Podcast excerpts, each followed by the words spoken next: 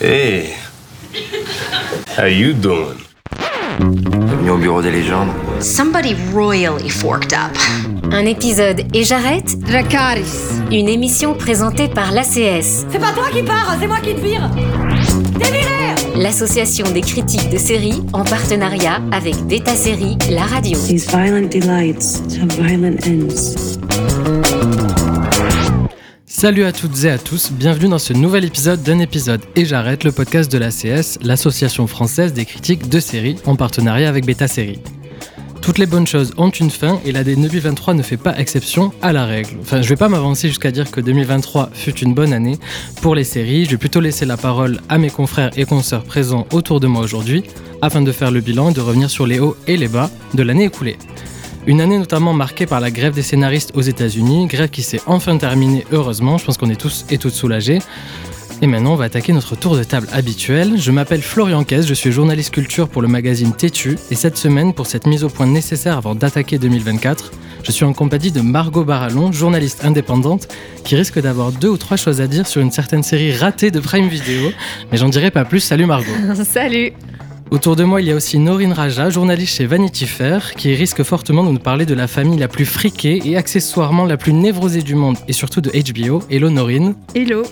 Et enfin, parmi nous se trouve Nicolas Dufour, journaliste au temps, sur qui je compte pour nous faire voyager ailleurs qu'en France et qu'aux États-Unis en matière de séries. Salut Nicolas. Salut Florian, et là je vous fais voyager dans une Suisse dans laquelle il pleut sans cesse. Et sans plus tarder, un bref extrait d'une série hexagonale que vous allez à coup sûr reconnaître. Qui t'excite maintenant, des escrocs, des gangsters 2 milliards de fraudes en moins de 3 mois. Je m'amuse. Elles sont où ces preuves? Pourquoi on les a pas? Parce que je suis tout seul. Je suis tout seul. Bon, cette série, je pense que vous l'avez euh, toutes et tous reconnue, d'argent et de sang sur Canal+. Euh, mais avant de revenir sur euh, cette série-là et sur les séries françaises euh, dans un premier temps, je voulais revenir avec vous sur l'année en général. Est-ce qu'il y a un mot euh, à me donner qui vous inspire par rapport à cette année 2023 euh, côté série Margot. Épuisante. Épuisante J'ai l'impression que je le dis chaque année Parce qu'il y en a beaucoup? Parce qu'il y en a énormément. Ouais. On n'a pas encore euh, passé le, le cap de cette PIC TV, donc cette production vraiment très importante qui s'apparente souvent même à de la surproduction. Ça ne veut pas du tout dire qu'il n'y a pas de bonnes choses dedans, mais, euh, mais c'est épuisant quand c'est notre métier. Et même quand c'est pas notre métier d'ailleurs, euh, je pense, de regarder des séries. Avec tout ce qui sort, on a vraiment l'impression qu'on a à peine eu le temps d'en finir une, qu'on est déjà à la ramasse sur la Et suivante. pourtant, c'est une année où il y a eu la grève en plus. Donc Et on se dit qu'on Ouais, se serait dit qu'il y en aurait eu moins à voir. Et Ben pourtant, non, parce que la grève, on va voir plutôt les effets Ouais. un peu plus tard. là, ouais. Euh, mais je suis même pas sûre qu'on en voit euh, techniquement les effets, tellement il y a euh, des catalogues euh, à, à n'en plus finir. Donc, euh, c'est, il est évident qu'une production importante euh, témoigne aussi d'une vitalité de la création. Ce qui est un peu rageant, c'est que c'est pas toujours le cas et que parfois, euh, voilà, c'est c'est juste épuisant parce qu'on a aussi beaucoup de séries qui se ressemblent, beaucoup de séries très très ratées. Ça, je Mhm. vais avoir l'occasion d'en dire plus, mais Ah, voilà. Un peu de somme dans cet épisode, ça fait plaisir. Épuisante, ce sera mon mot. Et toi, Norine, ce Alors, serait quoi Moi, c'est drôle parce que ça va être un peu le- l'opposé, c'est ralentissement. Alors, je vais pas dire, c'est pas en termes de, nombre de productions, c'est en termes de, de phénomène culturel. C'est-à-dire qu'on je trouve qu'on est parti euh, avec une- un début d'année avec The Last of Us, Succession, euh, où c'était très intense et où on a eu avec Succession vraiment cet esprit de communion devant la télévision et voilà. Et après, euh, je trouve que la grève a pas nécessairement ralenti le nombre de productions, mais je trouve qu'il y avait plus de séries anecdotiques. Moi, ça m'a permis personnellement aussi de replonger dans des choses euh, à côté desquelles j'étais passée. Je pense notamment à Heartstopper, par exemple, sur, euh, sur Netflix. Euh, et là, je ressens, je sens que ça repart sur une bonne dynamique avec euh, fin d'année The Curse, Murder at the End of the World. Donc euh, voilà, je me réjouis de l'année à venir en tout cas. Et toi, Nicolas, si tu avais un mot à nous donner? Prévisible. Je trouve que ça a été. Je suis assez d'accord avec ce qui a été dit sur le sur le l'abondance de la production et je pense que euh, effectivement par rapport à la précédente euh, grève euh, des scénaristes, euh, ce qui risque d'être assez frappant cette fois, c'est qu'on verra pas vraiment l'effet effectivement parce que d'abord les les diffuseurs, que ce soit les plateformes ou, même les télévisions classiques avait du stock. Et donc, en fait, cet, cet intervalle de six mois probablement n'aura pas beaucoup d'effet. Mais moi, j'ai trouvé surtout assez prévisible cette année, c'est-à-dire que, en gros, les, les, les, les, les grosses machines, euh, genre euh, The Last of Us, euh, sont arrivées et ont cartonné comme elles devaient cartonner. Alors après, évidemment, il y a le, le cas un peu particulier The Idol qui n'a peut-être pas fait le. On va en parler. on va en n'a- parler un n'a petit pas peu. été le blockbuster qui, qui devait être. Mais grosso modo, je trouve que ça a été une année assez sympathique, mais où il fallait aller, il fallait pour nous, nous autres critiques, il fallait aller chercher les surprises, quoi. Ouais, c'est vrai. Mais en même temps, c'est notre travail aussi d'aller diguer un petit peu et de trouver les, Oui. les pépites que, Oui. auxquelles les gens vont passer à côté. Euh, mais euh, on est tous d'accord sur un point, j'ai l'impression, c'est que la France, cette année, elle a été au niveau. Euh, les séries françaises ont été en bonne santé. Euh, Margot, est-ce que toi, il y en a quelques-unes qui t'ont réjoui plus que d'autres? Oui, et euh, elles font partie de cette deuxième partie d'année justement où il y a eu peut-être euh, aussi peu, elles ont peut-être eu la place d'exister parce qu'il y a eu peut-être moins de, grosses machines américaines, mais vraiment euh, on a parlé, on a diffusé le, son d'argent et de sang de Xavier Janoli qui a été diffusé sur Canal+, qui s'intéresse à la fraude, à la l'arnaque sur la fraude sur les quotas carbone. Euh, ça a l'air pas sexy du tout dit comme ça, mais vraiment. Sur le papier, pas trop, non. mais. Et surtout, ça a l'air très compliqué et ça l'est, mais euh, c'est, merveilleusement bien expliqué euh, avec des, des, vraiment des personnages qui nous font rentrer dans la série. Donc, moi, ça a été une jolie découverte Euh, et je voudrais juste en citer deux autres qui ont été d'énormes coups de cœur. C'est Sambre sur France Télé de Jean-Xavier de l'Estrade et Alice Géraud. Donc là, on est dans ce qu'on appelle le true crime. Donc on suit vraiment. euh, c'est une fiction, mais très très inspirée euh, par l'affaire du violeur de la Sambre, donc un homme qui a commis des viols et des violences sexuelles euh, pendant des décennies avant d'être arrêté en 2018 seulement. Et vraiment une série d'une justesse implacable. Et l'autre, qui n'a rien à voir, c'est Polar Park sur Arte de Gérald Eustache Mathieu. Et là, euh, Gérald Eustache Mathieu, c'est le réalisateur au cinéma du film Poupou Pidou, il y a 12 ans, je crois, 12 ans. Et euh, donc, ça se passe, c'est, une extension de cet univers. Et donc, on va suivre un écrivain de polar dans la ville la plus froide de France, qui s'appelle Mout. Euh, c'est extrêmement drôle, extrêmement bien mis en scène aussi, très poétique. Vraiment une, voilà, une, une vraie fausse enquête policière que j'ai adorée. Ok, j'ai l'impression qu'on innove quand même pas mal en termes de genre. Il y a plus de prise de risque. Et Non, bien, en France, en tout cas. Et bien sur Polar Park, par exemple, j'ai eu cette sensation qui est aussi satisfaisante que rare, et satisfaisante parce que rare, de voir une série qui n'aurait pas pu être réalisée par quelqu'un d'autre. Hmm. Voir une série hyper personnelle, euh, et, euh, et ça, ça m'a fait rudement plaisir. Ah, ça fait plaisir quand ça arrive. Et toi, Norine, il y a eu des bonnes surprises ou pas Oui, je, rejoins un peu euh, Margot sur, sur euh, d'argent et de sang. Alors moi, j'ai j'ai trouvé justement que euh, c'était un projet hyper casse-gueule parce que euh, personne ne comprend exactement ce qu'est l'arnaque à la taxe carbone. Enfin, si on n'a pas vraiment plongé dans le truc, et je trouve qu'il a effectivement, il y a un petit côté didactique, mais ça écrase pas tout le romanesque de la série. Et ce qui est hyper réjouissant aussi, c'est que euh, Xavier Janoli qui n'a jamais fait de série, on se rend compte que le clivage cinéma français euh, série est complètement euh, complètement disparu. J'ai l'impression il y a de plus en plus d'incursions et moins de moins de peur. Et et puis moi sur Sambre, c'était vraiment mon coup de cœur. Je suis ravie que la, la série ait autant de succès. Vraiment, c'est hyper réjouissant. Je trouve que Jean-Xavier de l'Estrade avait déjà avec Laetitia euh, avant à renouveler un peu cette idée du true crime en se mettant du côté des victimes euh, et puis en racontant quelque chose de la société, de la culture du viol, de, la mystification euh, de- des agresseurs sexuels. Et, là, vraiment, c'est un exercice parfait, que ce soit au niveau des interprétations, de l'écriture. vraiment, c'est un, un 10, 10 sur 10 quoi, pour moi. Et toi, Nicolas, est-ce que tu as aussi été séduit par Sambre et d'argent et de sang ou tu as eu d'autres qui t'ont tapé dans l'œil? Alors sombre, malheureusement, je n'ai pas pu la voir. Euh, mais par contre, oui, bien sûr, euh, d'argent et de sang, c'est un choc. Et comme ça a été très bien dit, ça, vient. Là, on est vraiment dans un système de visuel qui maintenant fonctionne assez bien, où euh, quelqu'un peut venir du cinéma, peut s'emparer du, format sériel, très ambitieux dans le cas d'argent et de sang en plus, hein, en termes de nombre d'épisodes. Et, ça marche quoi. Euh, moi, je voulais aussi, euh, par rapport à, cette question de, des séries françaises, moi, je pense que ça fait quand même un certain temps que la montée en, qualité des séries françaises est venue. Et vous avez un petit côté un peu, un peu masochiste national en France. Hein. C'est-à-dire que pendant un certain nombre d'années, il, vous a fallu, il vous a vraiment fallu du temps pour, enfin, je dis vous hein, en général, mais pour comprendre que la, la montée en qualité était en marche. Euh, j'étais très frappé de constater que dans les années euh, milieu 2000, fin 2000, euh, je commençais déjà à parler de séries françaises en disant attention là il se passe un truc. Et, et, autour de moi on me regardait avec des yeux de, de hareng décomposés en disant enfin c'est impensable qu'une série française ait le moindre intérêt quoi et si on veut faire une petite très brève histoire de, de, de, de, cette montée en qualité, si vous voulez, ce qui est assez amusant, c'est qu'en fait, à mon avis, celle qui marque le coup, qui marque le pas, qui est vraiment la série jalon comme ça, c'est Pigalle la nuit en 2009. Euh, c'est le moment, c'est la première série de Canal où Canal dit maintenant on y va, on met les moyens, donc on double à peu près, grosso modo, hein, de mémoire, les moyens par épisode et on, augmente vraiment les exigences.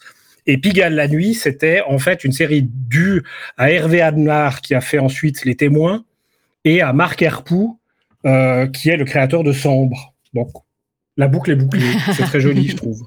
c'est bien de revenir là-dessus. Bah ouais, c'est vrai que Pigalle la nuit, j'ai l'impression qu'on était peut-être un petit peu passé euh, à côté à l'époque. En tout cas, elle n'a pas eu euh, la popularité qu'elle aurait mérité. Euh, moi, j'ai une question d'argent et de ça. Est-ce qu'on se sent intelligent après l'avoir vu?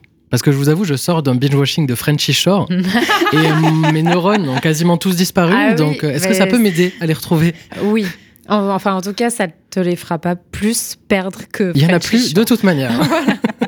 non, non, euh, c'est, je, pense que ça peut être un, bon antidote. Je pense que tu peux bluffer quelques personnes au dîner le soir en expliquant ah, euh, l'arnaque ce genre de bon, je vous propose de rester du côté le fait que les comédiens sont, sont, remarquables, si vous me permettez, les explications sont quand même extrêmement claires aussi. Il y a vraiment bien une, sûr. une, explication des mécanismes qui, qui fonctionnent. Donc oui, moi je trouve qu'on se sent un peu plus intelligent. Oui, il y a des petits schémas et tout. Donc. Euh. Allez, je, je me la note. C'est mon prochain prochain visionnage, euh, je vous propose de rester du côté des séries francophones, mais de l'autre côté de l'Atlantique, donc plutôt côté Québec. Euh, Norine, tu avais évoqué une série euh, je pense qu'on a un peu tous ou toutes regardé quand elle est sortie. C'était La nuit où Laurier Gaudreau s'est réveillé, la première série de Xavier Dolan. Et toi, Nicolas, tu m'as parlé euh, d'un petit coup de cœur pour une série qui s'appelle Audrey est revenue, qui est disponible en rattrapage sur MyCanal. Alors j'ai une question pour vous deux, et ben, aussi pour Margot, parce que je ne sais pas si tu en as regardé aussi des séries québécoises, mais est-ce que vous avez l'impression qu'ils sont un cran au-dessus par rapport à nos séries euh, francophones, hexagonales? Alors, euh, c'est marrant parce qu'en fait, la question s'est posée. Je, je, fais un peu l'historien là, hein, mais la question s'est posée assez vite parce que du côté du Québec, il y a eu un, il y a eu un choc au milieu des années 2000 avec une série. Euh, alors, le, je suis désolé, le titre ressemble à Pigalle la nuit, mais là, c'était, ça s'appelait Minuit le soir. Et ça avait été un choc vraiment pour toutes les personnes qui avaient pu la voir. C'était alors le résumé le plus grossier, c'était le Sex and the City masculin. Euh, parce qu'en fait, c'était effectivement des histoires de videurs de boîtes de nuit et leurs problèmes sentimentaux, euh, leurs problèmes sociaux, euh, de travail, etc., dans des boîtes de nuit à Montréal, quoi. Et ça, vraiment pour toutes les personnes qui ont eu la chance de la découvrir, cette série qui était co-créée par Pods, qui est devenu par la suite un réalisateur de séries très fameux, y compris, il vient travailler souvent en France. Euh, ça avait été un peu le, tournant du côté du Québec. Et la question que tu poses, Florian, sur le, sur le, est-ce que, est-ce que, est-ce que finalement on arrive à, à se hisser au niveau du Québec? Elle s'est posée chez les Belges, chez les Suisses et chez les Français aussi. On a, le Québec est celui qui est parti finalement le plus vite, quoi. Alors, moi, de ce que je vois, pour pas faire trop long, j'essaie de suivre comme ça la production québécoise parce que c'est vrai qu'elle est, elle est passionnante. Il y a vraiment eu de très, très bonnes choses ces dernières années. Euh, elle est aussi un peu par vague, quoi. C'est-à-dire qu'il y a des moments où ça boom. Donc, relativement récemment, dans le courant des années 2010, il y a eu une policière qui a fait pas mal d'écho, s'appelle 19-2, euh, et puis après, ça s'est un peu calmé et maintenant elles reviennent. Le, le, problème avec le Québec pour nous en Europe, c'est qu'il est assez difficile de voir ces séries, notamment quand ce sont les productions Radio-Canada, parce que euh, assez régulièrement, elles ne se trouvent pas sur les plateformes de, de streaming. Donc elles sont un peu difficiles en termes d'accès. quoi. Mais là, c'est vrai que cette année, ça a été le, le feu d'artifice, puisqu'il y a eu euh, ces deux séries absolument formidables qui étaient, euh, qui étaient accessibles pour nous. Quoi. Oui, et je note sur la question de l'accessibilité que la série Xavier Dolan est n'est plus euh, disponible sur Canal+. Ah, ils l'ont enlevé. Ils l'ont enlevé, donc enfin faut l'acheter en VOD, ce qui est un peu surprenant parce que là, sinon la Ils plupart des, des séries, oui. Ouais. Ah oui, d'accord, mais c'est dommage parce qu'en plus, elle était, euh, enfin, elle avait bien marché pour eux. J'ai l'impression qu'il y Bah avait eu un oui, bon c'est- buzz c'était vraiment l'événement du début de, de- du début de l'année pour eux, et puis euh, même en termes critiques, euh, un bon accueil. Donc euh, c'est vrai que c'est assez surprenant que les gens n'aient pas la capacité de le redécouvrir euh, justement pour ces questions de droit, quoi. Ok. Et l'année dernière, euh, euh, j'imagine que Nicolas pourra confirmer, mais au GIF, le festival du film, mais aussi des séries euh, de Genève, en primé en série, c'était une série québécoise dont le titre m'échappe, mais il y avait le mot framboise dedans, et euh, c'était une série absolument géniale, et, et on n'a jamais eu de diffusion euh, en Europe. Donc mais c'est ça un s'explique peu... pas. Enfin, c'est compliqué, je trouve, à justifier l'absence de ces séries-là, alors qu'elles sont en francophone. Alors c'est vrai, on dit toujours qu'il y a un problème des fois avec l'accent, s'il est plus ou moins prononcé, de le comprendre, mais les sous-titres existent et il y a, y a quand même, enfin, il y a force de proposition, je trouve, en termes d'innovation au niveau du scénario au Québec. C'est dommage que ça arrive pas jusqu'ici sur les plateformes. Nicolas, tu voulais rajouter quelque chose? Oui, c'est-à-dire qu'il y a, il y a- en fait, il y a, proba- il y a en tout cas deux problèmes, si tu veux. C'est que euh, d'un côté, il y a le problème de la langue et de l'accent, et euh, il est considéré en particulier, désolé d'accabler les Français, mais en l'occurrence, ce sont quand même les diffuseurs français euh, qui décrètent que l'accent québécois n'est pas compréhensible, donc soit en double, soit en sous-titre, ce qui a été le cas pour celle de, de Dolan, sauf erreur. Hein, Mm. dans- dans- Oui, oui, tout il fallait fait. choisir de ne pas l'avoir sous-titrée. En fait, par défaut, elle était sous-titrée, puis je crois même, sauf erreur, qu'elle était doublée. Donc il y a déjà ça. Et d'autre part, ce que j'indiquais euh, tout à l'heure, c'est qu'il y a probablement aussi une, euh, différence de canaux. C'est-à-dire que Radio-Canada, qui reste quand même, c'est pas le seul, mais c'est quand même le producteur majeur dans le paysage euh, du Canada francophone, euh, pour l'instant, en tout cas, fait relativement peu d'accords avec les plateformes, et ce qui fait qu'effectivement, c'est difficile d'avoir ces séries, euh, sinon, euh, comme, comme vous l'avez dit, à l'achat ou, euh, ou, ou éventuellement, si on a encore de quoi lire, en DVD. Quoi. Euh, Nicolas, je vais en profiter pour rebondir parce que je sais que tes goûts s'exportent pas mal quand même à travers le monde. Donc moi j'ai une petite question pour toi. Euh, Est-ce que tu as une série qui n'est pas forcément française ou américaine, parce que c'est quand même le plus populaire euh, par chez nous, que tu conseillerais aux auditeurs et auditrices du podcast, que tu as pu découvrir en 2023 Bah alors moi j'en ai une coréenne. Euh, alors c'est pas très original hein, parce que les séries coréennes il y en a y en a partout. Enfin chez Netflix on a l'impression qu'il y en a quasiment une dizaine par semaine qui déferlent. Mais dans le flot cette année il y en a une quand même qui m'a qui m'a beaucoup impressionné qui s'appelle Queen Maker donc la, la en l'occurrence la faiseuse de, de reines euh, parce que c'est une série d'abord c'est une série politique ce qui est pas si fréquent en Corée. hein. On est beaucoup en ce moment dans le dans les histoires d'influenceuses ou influenceurs euh, sur le web. On est moins dans la politique. Et là, on est vraiment. Alors, je vous la résume très rapidement parce que c'est un peu compliqué, mais en gros, c'est l'histoire d'une avocate qui est très proche des milieux ouvriers, qui défend des grévistes d'un conglomérat dont on devine que c'est un peu du type euh, euh, Samsung, par exemple. Donc, ces conglomérats qui qui sont actifs dans d'innombrables secteurs d'activité, et puis qui, par euh, de nombreux concours de circonstances, l'avocate du petit peuple, si on peut dire, euh, devient la directrice de campagne d'une candidate à la, à la mairie de Séoul.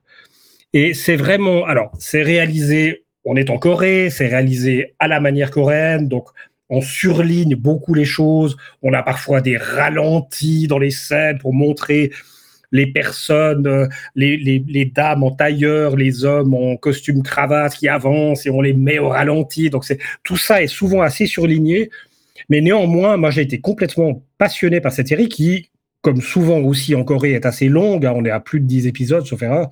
Et on est, euh, on est vraiment dans une, dans une vraie bataille politique. Et là, en plus, pour la mairie de Séoul, donc on, on entre quand même un petit peu dans les arcanes de la politique coréenne. Elle est disponible en France ou pas du tout cette série? Oui, c'est sur Netflix. Sur Netflix, ok. Bon, en tout cas, peu importe le territoire où on se, on se trouve, je me demandais, est-ce que vous avez décelé un peu des tendances en 2023 euh, du côté des séries? Norine, je crois que tu avais évoqué... Euh, oui, alors en, en, thème, on a eu toute une phase de satire euh, des ultra riches pour de plus grand bonheur mmh. avec The White Lotus et Succession et tout ça. Et là, j'ai l'impression que c'est un peu un dérivé de ça. C'est avec, avec une question sociétale, politique, c'est euh, toutes ces séries et même films euh, qui parlent de la crise euh, de l'oxycotine euh, Mhm. aux États-Unis, Euh, la crise des opioïdes qui euh, a créé toute une génération euh, d'addicts, euh, notamment euh, dans la- l'Amérique un peu plus profonde, des gens qui n'avaient pas nécessairement euh, des problèmes d'addiction, mais qui ont dû avoir recours aux antidouleurs et qui se sont retrouvés accros avec tous les problèmes que ça pose euh, ensuite. Alors on avait eu euh, l'excellente euh, série sur euh, sur Dis- Disney Plus euh, qui s'appelait Dopsic en 2021, euh, qui était vraiment génial et qui traitait euh, cette question-là euh, à la fois sous l'angle des médecins, sous l'angle de effectivement les coulisses de l'industrie pharmaceutique, les lobbies. Enfin, on avait vraiment une multiplicité de points de vue et puis l'excellent documentaire euh, de Nan Goldin euh, en 2022 euh, toute la beauté euh, du sang versé euh, qui avait qui était reparti avec avec un prix à Venise et qui était vraiment un documentaire bon beaucoup plus subjectif et beaucoup plus beaucoup plus sensible. Et là cette année on a eu Painkillers qui est un peu l'équivalent de Dopsic en un peu plus grossier personnellement j'ai vraiment trouvé euh, on fait les faut faire les parallèles c'est-à-dire qu'on a les mêmes personnages et on a la version très réussie et la version un peu plus sens- sensationnaliste de l'autre côté. Euh, et puis, alors, voilà, ça c'est mon coup de cœur, un de mes coups de cœur de l'année, qui est la série de Mike Flanagan que, que j'aime d'amour euh, depuis, euh, euh, depuis sa première série sur Netflix, qui le, le- la chute de la maison Usher, pardon, qui là prend une approche un peu, alors on est entre la satire, mais aussi l'horreur gothique, et, euh, et c'est un bonheur de voir, euh, c'est une histoire d'une famille euh, justement qui a qui est devenue riche grâce à, grâce à un médicament.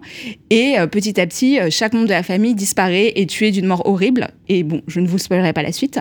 Euh, mais euh, mais c'est un bonheur et c'est une approche vraiment intéressante de montrer qu'on n'est pas obligé d'être dans la reproduction littérale ou tout de suite dans quelque chose de très réaliste ou sociétal. Et on peut aussi s'amuser avec ce genre de sujet sans perdre en profondeur, quoi. Ok. Margot, t'avais repéré une, euh, une tendance aussi un je- petit peu ou... Je rejoins Norine là-dessus et je crois que plus largement, on a quand même des séries, ça- fait, ça fait deux ans à peu près qu'on a des séries qui regardent un peu l'Amérique tomber. Euh, Il y, a, y a cette crise des opioïdes, mais il y a aussi vraiment euh, le, le déclin de, de, de- du mythe des, des start-upers. Et là, je pense à la série Hello Tomorrow qui est sortie sur Apple TV cette année et qui raconte l'histoire d'un VRP qui vend des habitations sur la Lune. Et puis, en fait, euh, en fait euh, tout ça, c'est du vent. Et, euh, et On ça peut pas habiter sur la Lune bah, Pardon pas encore, mais on pourrait parce que la série est complètement rétro-futuriste, donc Mhm. elle ne se passe pas dans notre monde à nous. Mais, mais lui, en revanche, incarne vraiment cette figure qu'il est censé être le self-made man et tout ça qui, qui vend du rêve aux gens. Et en fait, c'est complètement creux, complètement vide. Et ça me permet de faire une transition vers une autre tendance qui est vraiment celle du vintage. Dans Hello Tomorrow, euh, on a euh, une esthétique. Alors, ça se passe dans le futur, les voitures volent, mais euh, ce ne sont que des voitures des années 60 en revanche. Donc, il y a voilà, cette esthétique rétro-futuriste. Je pense à une autre série qui s'appelle Minx, qui raconte dans les années 70 euh, l'émergence du premier magazine porno féminin. Pour résumer les choses grossièrement, où là aussi, bon, on a l'esthétique des, des pantalons pas de def, euh, des cols pelle à tarte et du marron jaune un peu partout. Et même sans aller euh, si loin, euh, une série comme La Diplomate sur Netflix, pour moi, fleurait bon le vintage, pour le, pour le coup, le, le- la, la série vintage en fait. La série comme on la faisait euh, euh, il y, a, y, a, y a 15 ans. Et, euh, et voilà, je, je trouve qu'il y a cette petite tendance, euh, on, a- on aime bien euh, reprendre les, les vieilles casseroles pour, pour refaire un peu, pas toujours la même soupe, mais en tout cas, voilà, on reprend des esthétiques assez vintage. C'est réconfortant des fois un petit peu. Voilà, exactement. Bon, on a dit quand même pas mal de, de choses assez dithyrambiques, je trouve. Mais moi, j'ai envie de baisser un petit peu le moral des troupes. Voilà, donc je, vous la- je vais vous laisser avec un petit extrait qui va raviver certains traumas, je pense.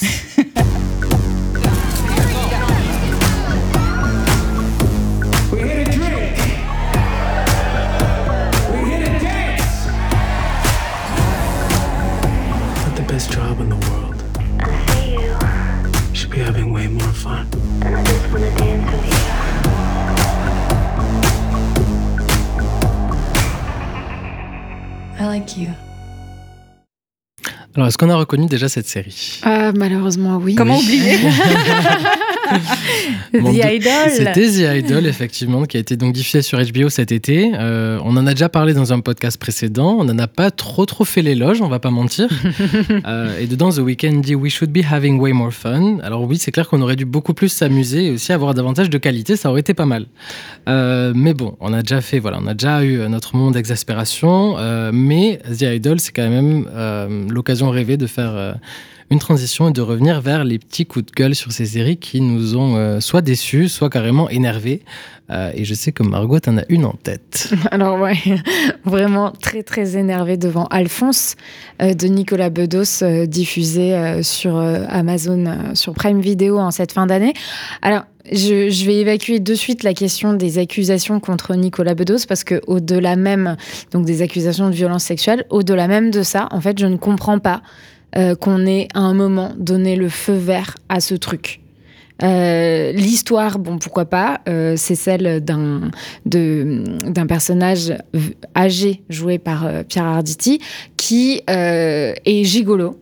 Et en fait, il fait un accident de Viagra, donc euh, il ne peut plus exercer sa profession et il recrute son fils, joué euh, donc son fils Alphonse, euh, joué par Jean Dujardin. Et, et, et pourquoi pas finalement On aurait pu parler du désir féminin, y compris du désir féminin de, femmes plus âgées qu'on a peu l'habitude de voir à l'écran, parce que ce sont les clientes de, de, de ces hommes-là. Mais l'écriture est terrifiante, c'est complètement débile et c'est extrêmement vulgaire. Et, euh, et moi, je veux bien qu'on me parle de sexe, mais qu'on m'en parle bien. Vraiment, c'est, moi, j'ai trouvé ça terrifiant. En plus, c'est faussement contrit. Alors, les personnages expliquent que finalement, ils sont des, des pauvres hommes un peu minables. Ça, c'est vrai. Et que heureusement, euh, les femmes les, les ont sauvés. Et en fait, cette espèce de fausse. euh, euh, comment dire C'est. enfin, c'est- Gratitude, une Oh. fausse gratitude. oui, mais surtout, c'est vraiment une, une- un faux féminisme où euh, on valorise les femmes. En fait, non. On dit juste, bah, moi, je suis un énorme connard, puis j'ai pas changé. Heureusement, vous, les femmes, vous m'avez supporté toute ma vie et vous m'avez même élevé un peu au-dessus de ma condition. Franchement, c'est terrifiant. Euh, je, je vois pas comment imaginer des dialogues plus vulgaires que je rentre dans le personnage, puis je rentre dans la femme. Euh, c'est- une vraie citation. Euh, et puis, et puis ça reste très difficile là de pas voir derrière aussi une, vraiment une, image de la masculinité et des relations hétérosexuelles très problématiques. Toutes les femmes sont folles, menteuses, hystériques, euh, ou, et ou castratrices euh, dans, dans, cette série. Et, euh, et on a Pierre Arditi qui dit non, non, mais c'est pas un enculé, c'est un type à l'ancienne. Elle lui fait la popote, il lui fout une mandale. Bah, je sais pas, moi j'appelle pas ça un type à l'ancienne, j'appelle ça un connard violent. Mais euh, voilà. Oh, c'est une question de terminologie. voilà. Non, vraiment, il n'y a rien à sauver. Et en fait, ce qui m'énerve, c'est que je disais justement, il y a énormément de production et tout ça. Euh, ne mettez pas votre argent là-dedans. Vraiment, ne mettez pas votre argent là-dedans. C'est, c'est, c'est inepte. Ouais. Bon, ben, on la regardera pas, je pense. Euh, Nicolas, toi, est-ce qu'il y a une série cette année qui t'a qui, bah, t'a fait avoir la même réaction que Margot et te dire euh, pourquoi on investit autant d'argent dans ça?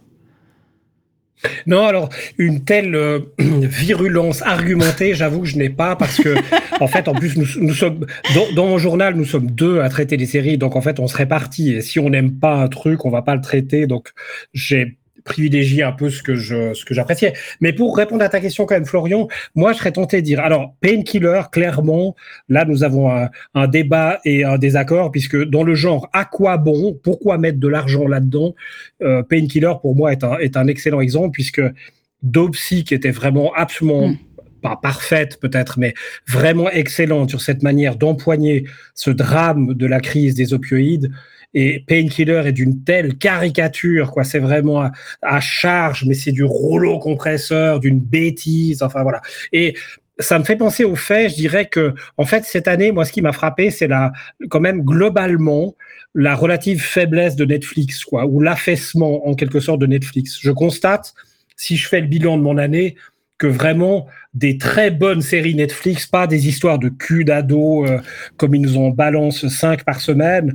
Euh, Il y en a en fait assez peu et je trouve qu'il y a vraiment un problème. Ça commence à patiner Netflix. Et moi, je constate en tout cas que mes grands plaisirs cette année, sauf quelques exceptions, on est d'accord, mais euh, bah, c'est plutôt du côté de Paramount Plus, euh, chez Disney éventuellement, euh, dans l'offre générale, la corbeille de Canal, et chez Arte, quoi. Apple TV Plus aussi. Et ouais, Apple Il TV. faut en parler. Apple TV Plus, bien sûr. Désolé, je l'ai oublié. Bien sûr, avec Silo, par exemple. Mm.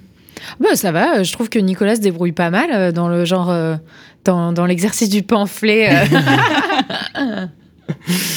Et il y a quand même des séries donc, qui ont continué. Il n'y a pas eu que des nouvelles séries cette année. Euh, il y en a une notamment qui est revenue, qui était attendue, c'était The Crown, euh, pour sa dernière saison, donc son clap de fin. Euh, Norine, toi, tu t'étais déjà un petit peu lassée, je crois, la saison dernière. Ouais. Là, on se situe où? Alors, moi, j'ai euh, eu un souci dès qu'on a changé de casting et que Emma Corrin et Josh O'Connor sont partis. Mm. Euh, J'ai senti tout de suite, euh, j'ai trouvé que déjà, euh, Elisabeth Debicki était en dessous de ce que faisait Emma Corrin. Euh, beaucoup moins dans l'interprétation et beaucoup plus dans les mimiques et aussi beaucoup plus froide. Donc euh, c'est quelque chose qui m'a vraiment marqué. Et puis euh, je trouve que plus ça avance, plus on est dans quelque chose qui est vraiment dans la reproduction des faits et moins dans les à côté de l'histoire ou une volonté de montrer un autre point de vue sur la monarchie. Euh, J'ai vraiment l'impression des fois de regarder un des films Lifetime. Dé- Désolée. Ah. Oui, Euh, vraiment quand j'ai vu euh, là les, les photos de Kate avec sa, sa robe transparente, qui en- gros la rencontre entre William et Kate qu'il a vu euh, euh, défiler, et qui a eu un coup de foudre pour elle. Pour moi, c'est c'est vraiment on est dans, dans quelque chose qui n'a pas d'intérêt en fait pour nous. C'est-à-dire que voir ce qu'on a déjà lu dans les dans les tabloïds, je ne vois pas ce que la, la série apporte en plus en fait.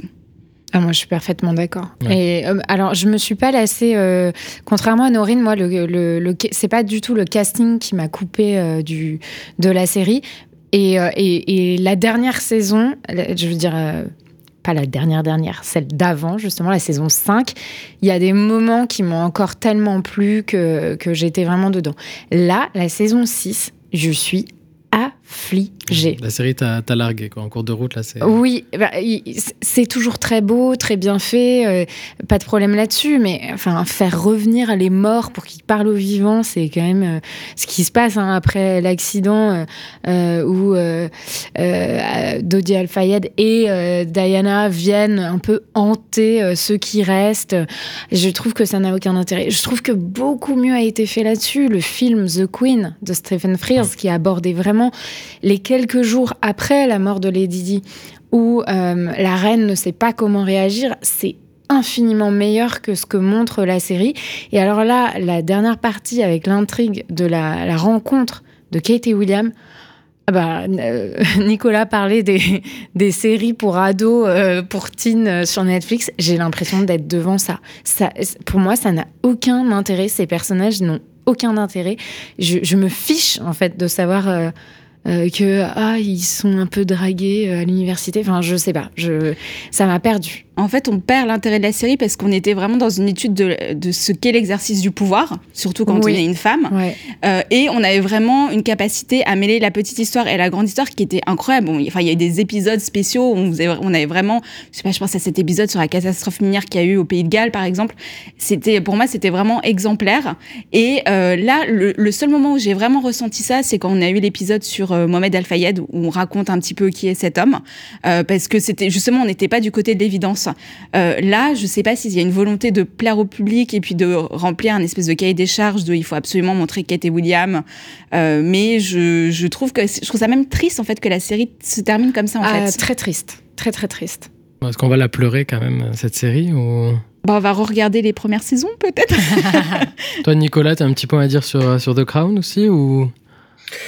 Ouais, c'est-à-dire c'est c'est amusant parce que moi je n'en suis qu'au deuxième épisode parce que je me suis rendu compte que je n'avais euh, toujours pas vu la cinquième saison en fait puisque c'est ma collègue qui la traitait. Donc j'ai fait du rattrapage. En fait j'ai fait une nuit blanche avant euh, de venir euh, devant vous avec mon petit micro et mon petit ordinateur. Ça, c'est du professionnalisme, euh, bravo. Ah ouais. Ah, quand même, hein. Ah oui, j'ai rattrapé la cinquième et j'ai attaqué la sixième. Mais je n'ai vu que deux épisodes de la sixième. Donc je suis encore, d'après ce que je comprends ce que vous dites, euh, je suis encore dans un dispositif relativement classique, quoi. Euh, en fait, j'en suis à l'accident Mm. euh, de, de, de 97, 97 euh, au au pont de l'Alma. Euh, donc, donc, je ne suis pas encore dans, dans ce que vous racontez et qui m'inquiète évidemment hautement.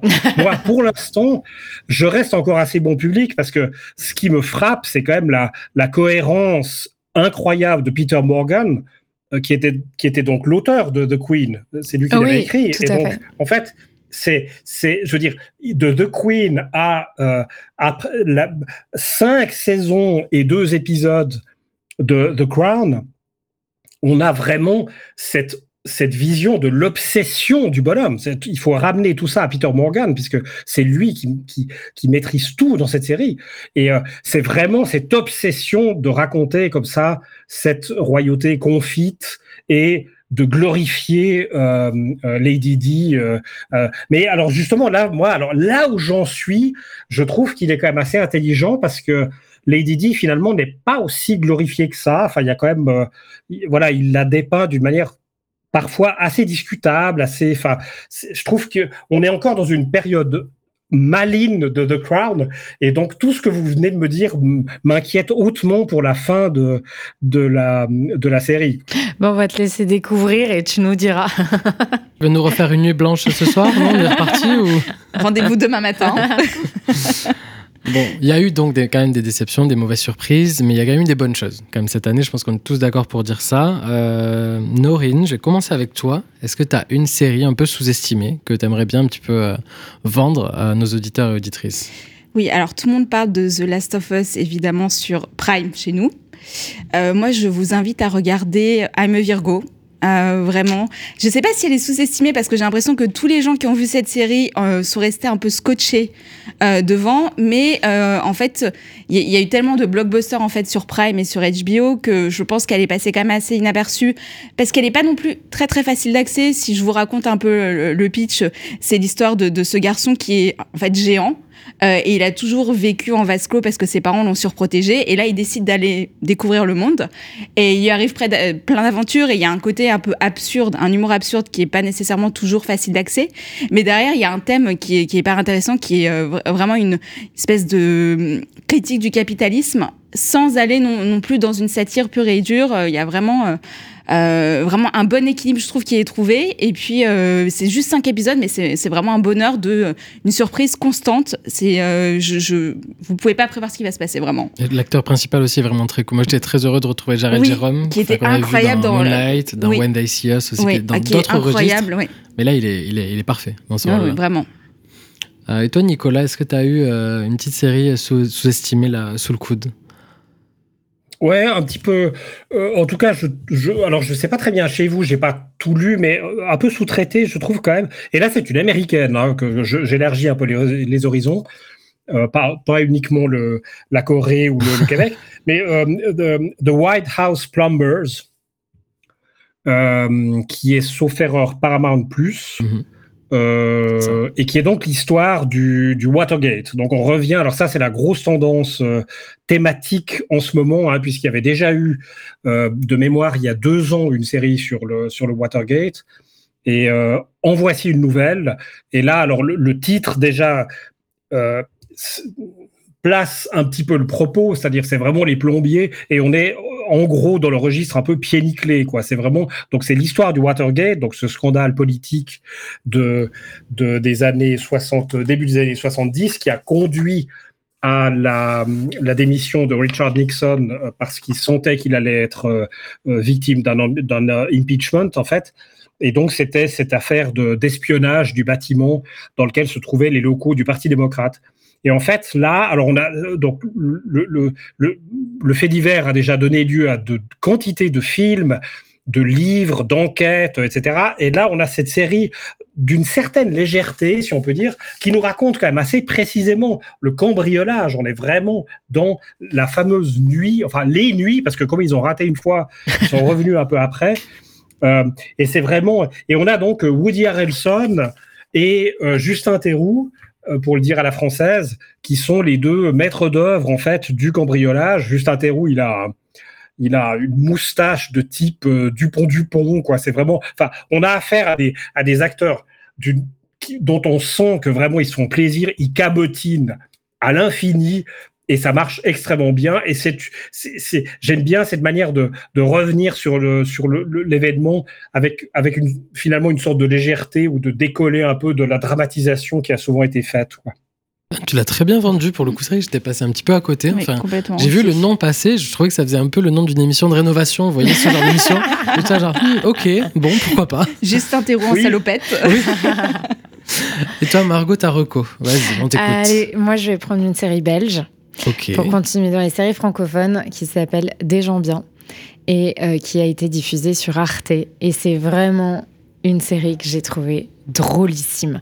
Ça raconte l'histoire d'une arnaque à l'assurance d'un couple qui est surendetté. Et euh, ça se passe vraiment à la frontière franco-belge. Alors il y a un nombre de vannes entre les Belges et les Français qui, est incalculable. Et elles sont toutes très drôles. Vraiment, les, Belges qui se sentent méprisés par les frouzes, comme ils disent, c'est hilarant. Et, euh, c'est- encore une fois, c'est un bijou d'écriture et c'est aussi un, vraiment un bijou d'acting avec euh, des acteurs qu'on adore, qu'on connaît plus ou moins bien selon le côté de la frontière où on se trouve. Et, et, il y a notamment l'actrice India Air euh, qui, qui, qui jouait dans Polar Park, que j'ai aussi cité en, dé- en Tout début. Et vraiment, euh, ce- cette femme ne cesse de me surprendre et, et, et de m'ébahir quand elle joue. Vraiment, des gens bien, c'est très très drôle. Pour un peu de légèreté, je vous conseille de, de rattraper ça. Bon, bah, vous avez de quoi euh, faire votre liste de rattrapage pour les vacances de Noël.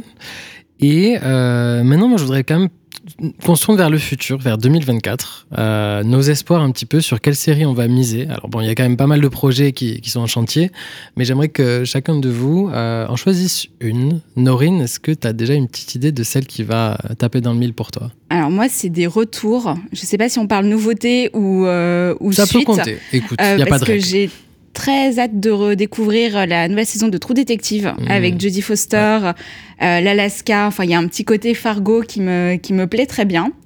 Et euh, alors, je, je, je fais de la publicité pour cette série parce que je trouve qu'on n'en parle pas assez. C'est euh, Mon amie prodigieuse, euh, qui est l'adaptation des romans d'Anna Ferrante. Et là, on est dans le chapitre final avec toute une, une nouvelle, un nouveau casting. Et j'ai vraiment hâte de voir comment est-ce qu'on va boucler cette histoire en tant que, que spectatrice qui n'a pas lu les livres. Donc j'ai encore le, ce facteur de surprise. Mais, euh, mais voilà, donc c'est un peu mes, mes, deux, euh, mes deux attentes de ce début d'année. Et toi, Nicolas, c'est quoi niveau attente? Alors, euh, c'est difficile hein, parce qu'on n'a on n'a pas une visibilité encore très précise sur l'année 2024. Il y a, il y a comme ça des choses qui sont posées. On sait qu'il y aura des gros retours comme le, le- les anneaux du côté d'Amazon. hein. Normalement, ça devrait être l'année prochaine, si j'ai bien compris. Euh, moi, je note, alors je, je- vous allez me trouver un peu coire parce que je prends pas beaucoup de risques, mais je dois dire quand même que euh, Masters of the Airs, euh, qui sera donc la première grosse production, on peut dire hein, grosse, de Apple TV Plus en 2024, puisqu'elle arrive, elle est annoncée pour le 26 janvier, et qui est donc présentée comme euh, le, le troisième pilier, si on peut dire, euh, de, de cette narration euh, impressionnante de la Deuxième Guerre mondiale, vue du point de vue des Américains, qui avait commencé avec Ben Brothers et qui avait euh, continué avec The Pacific. On a toujours les mêmes équipes, évidemment. On est chez Apple, donc on a maintenant euh, Spielberg et Tom Hanks à, la, à la production. Et donc là, maintenant, il s'agira de, de combats aériens plutôt que que, le, que le, le, le débarquement en Normandie de Ben Brothers et les batailles dans le Pacifique de, de Pacifique. Mais je pense que là, il y a probablement quelque chose. Enfin, on, on connaît euh, l'hypersensibilité à l'égard de cette thématique de la deuxième guerre mondiale, aussi bien d'un côté de l'Atlantique que de l'autre. C'est un, Suisse qui le dit, donc je suis conscient que je prends vraiment pas beaucoup de risques. Je pense que là, on aura quelque chose d'assez lourd. Moi, j'avais été bouleversé par Ben of Brothers en particulier. C'était quand même euh, les, derniers épisodes, les, les huitième, neuvième, dixième, dixième épisodes de Ben of Brothers. C'était vraiment la découverte des camps par les soldats américains. C'était, ça a quand même été un des, pour moi, un des grands moments euh, des séries euh, historiques euh, dans, dans l'histoire du genre des séries historiques américaines. Donc, Master of the Years, est-ce que ce sera au même niveau? Est-ce que ce sera du, pur spectacle euh, composé sur des ordinateurs euh, Apple M3 ou M4 euh, Max pour vendre la camelote derrière? On verra, mais je pense que c'est un rendez-vous, en, en, tout cas que moi, j'attends beaucoup. La bande-annonce, elle est déjà sortie, elle est disponible et c'est vrai que ça fait pas mal envie quand même. Bon, après, toutes les séries Apple TV font pas mal envie déjà à la base. On va pas se mentir. Voilà. Euh, toi, Margot, euh, tu miserais sur laquelle, toi, en 2024 Eh ben moi, je vais essayer de faire mentir euh, Nicolas et Ridley Scott, qui disent tous les deux que les Français ont du mal à s'aimer. moi, je vais miser sur une série française. je vais miser sur La fièvre d'Eric Benzekri, qui sort sur Canal+, a priori au printemps, de ce que j'ai compris. Et c'est une histoire politico-sportive, puisque... donc Eric Benzekri, je rappelle... est un ancien, euh, euh, conseiller socialiste euh, et il a écrit Baron Noir. Et alors, il a écrit notamment cette troisième saison de Baron Noir qui, moi, m'avait beaucoup, beaucoup plu. Et là, l'histoire, c'est celle d'un joueur de foot qui va être capté sur une, sur une vidéo en train de traiter quelqu'un de Babtou et donc être accusé de racisme anti-blanc. Et à partir de là, il va y avoir on connaît ça très bien euh, grâce à nos chaînes d'infos et nos politiques, des débats enflammés, interminables et pas très constructifs. Et en fait, tout ça va être vu euh, par le prisme de deux personnages féminins, l'une qui travaille justement dans une chaîne d'information en continu et l'autre qui est euh, communicante et qui gère la com de crise de ce footballeur.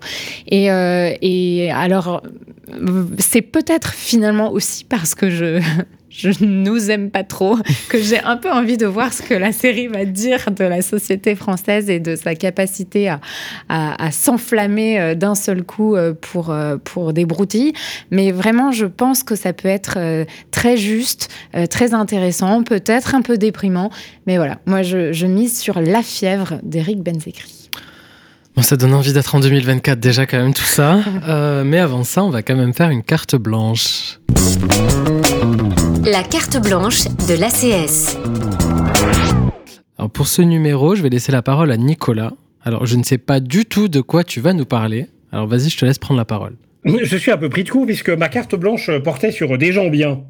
Donc on voit bien que euh, son jeu de mots, c'est vraiment euh, la série de l'année. Pour moi, clairement, ce sera la meilleure série euh, de l'année. Donc, mais je vais pas répéter ce qui a été très bien dit, puisque voilà, c'est vrai que c'est une, originalité totale. C'est un, je rajouterais peut-être juste que voilà, on, est face à découvre comme ça un trio d'acteurs, enfin d'auteurs, pardon, d'auteurs belges qui, ont l'un des trois, sauf erreur, a évolué un petit peu dans le, domaine de la, de la bande dessinée. Donc on est vraiment dans un... Euh, c'est vraiment la série plaisir en même temps totalement original. Euh, c'est vraiment un des, tout grands moments de l'année. Sinon, pour, faire peut-être un autre coup de cœur un tout petit peu improvisé, mais, euh, mais qui pourrait plaire aussi. Puis euh, c'est encore une fois ces séries qui ont été quand même relativement peu médiatisées, je trouve, où qui ont eu relativement peu de choses. Moi, je serais assez tenté de d'évoquer Abyss qui euh, chez vous est passé sur euh, France Télévisions, tout à fait. France 2, je crois, parce que c'est une, ouais, euh, parce que c'est une coprode de, de, France 2. Et en fait, alors, c'est un multi-pudding. On est au-delà de l'euro-pudding, puisqu'il y a même des Japonais et des Américains, je crois. Donc, c'est vraiment une, une production, euh, voilà. Ça fait partie de cette offensive des, des grandes chaînes historiques de télévision européenne. Il y a euh, en France France Télévisions, euh, en Allemagne c'est le réseau RAI, euh, pardon pas RAI, ZDF ARD. En Italie c'est la RAI justement. Et puis ils ont agrégé comme ça. Il y a même les Suisses qui ont mis un peu d'argent là-dedans. Et donc c'est une espèce de grosse production vraiment méga internationale. Donc il y a plein d'acteurs internationaux. Vous imaginez le truc. C'est c'est vraiment ça parle dans ça, parle dans plein de langues. Alors moi j'ai dû en fait j'ai dû la voir en allemand sous-titré français parce que c'était la version que j'avais chez moi, j'avais pas tellement le choix.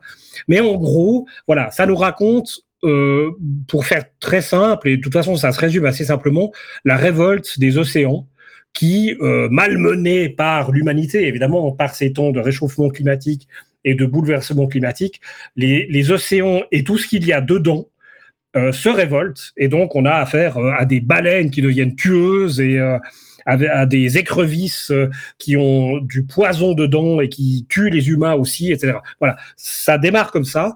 c'est en fait né d'un d'un roman euh, allemand qui a eu qui a fait un carton en Allemagne et dans les zones germanophones, mais qui a été passé totalement inaperçu. Euh, je ne sais même pas s'il a été traduit en français d'ailleurs ou en anglais par exemple, mais qui n'a pas vraiment été traduit. Mais il a eu un, le roman a eu un tel écho que voilà, vous avez un nombre impressionnant de chaînes de télé historiques qui ont dit OK, on y va, on met des sous, on produit le truc.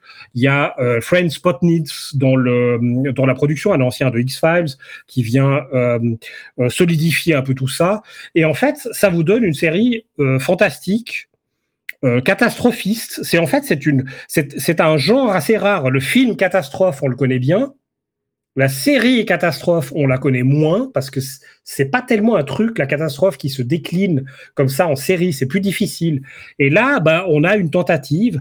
Et puis par ailleurs, euh, je vous rassure, il n'y a rien de très terrible et rien de très violent, ni agressif, ni sanglant, ni que sais-je. Donc, ça se regarde très bien en famille euh, pendant la, période des fêtes avec une météo euh, euh, moyenne, quoi. Voilà. Donc, chez vous, ça doit être logiquement sur la plateforme de France Télévisions. Bah, écoute, moi, tu m'as eu à baleine tueuse, Nicolas. Donc, euh, je pense que je vais y jeter un œil. Euh, c'est la fin de ce numéro bilan d'un épisode et j'arrête, le podcast de l'ACS en partenariat avec Beta Série. Merci à Margot Barallon, Norine Raja et Nicolas Dufour pour leur participation. On se retrouve dès la nouvelle année pour un numéro inédit. D'ici là, n'hésitez pas à mettre 5 étoiles ou un gentil commentaire sur les plateformes d'écoute ou directement dans mes DM, vous avez le choix. Ça fait toujours plaisir, à très vite et bonne fête. Un épisode et j'arrête, une émission à réécouter et à télécharger sur Beta Série, la radio et sur tous les agrégateurs de podcasts. podcast.